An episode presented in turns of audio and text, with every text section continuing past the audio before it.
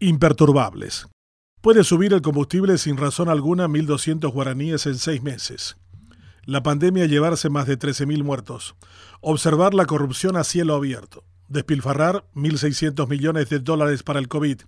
Ver los destrozos de la ignorancia, los baches de la dignidad y el cráter de la inmoralidad que nada hace reaccionar al paraguayo. Cuando lo intentan llevan preso a unos cuantos para que la ejemplaridad de la injusticia sea suficiente para atemorizar a todos. Stroessner desarrolló esta estrategia con notable éxito en sus 35 años de dictadura y el modelo continúa de forma imperturbable hasta hoy en día. La capacidad de resiliencia a todo lo que impide el desarrollo entre nosotros es notable y la pandemia sirvió para agrietarlo aún más. Cuando no se sabe de dónde sacar recursos porque el camino de los impuestos se cierra y los créditos tomados se malgastan o se roban, surge siempre el combustible como una fuente inagotable de ingresos. Más del 50% del valor del litro de la nafta y el gasoil es impuesto que va directo a las arcas de un Estado que derrocha más de 1.600 millones de dólares por año, según el Banco Interamericano de Desarrollo. No se piensa ni por asomo sobre la reacción que estos incrementos pueden generar. No les importa, en verdad, a nuestras autoridades el impacto sobre la canasta familiar, la inflación o algo parecido.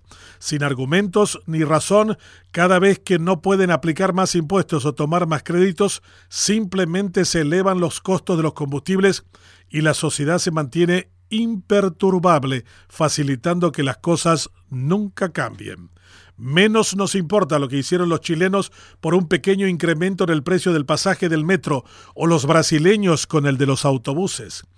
Para nosotros nada es igual porque hemos convertido la resiliencia hacia la opresión en un factor que nos paraliza y nos convierte en rehén de la injusticia, el crimen y la corrupción. Lo hemos convertido en blasón.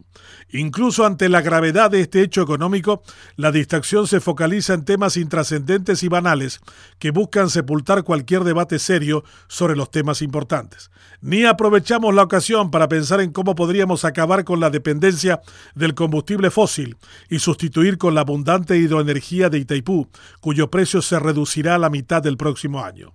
Ningún partido político ni referente personal han pegado el grito de decir que no podemos permitir que nos metan las manos a los bolsillos cada vez que les falta dinero, cuando tenemos hidroenergía abundante que puede mover automóviles, buses, tranvías o trenes. No nos perturba la urgencia, las potencialidades, las incoherencias y menos la pobreza de tantos paraguayos. Esta situación nos lleva a la conclusión de que somos un país domesticado por la tragedia.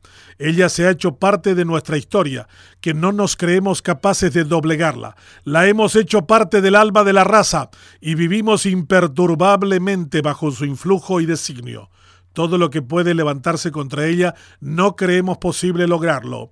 Y si al menos consentimos que fuera posible, concluimos que si eso acontece, algún maleficio acabará con el mismo.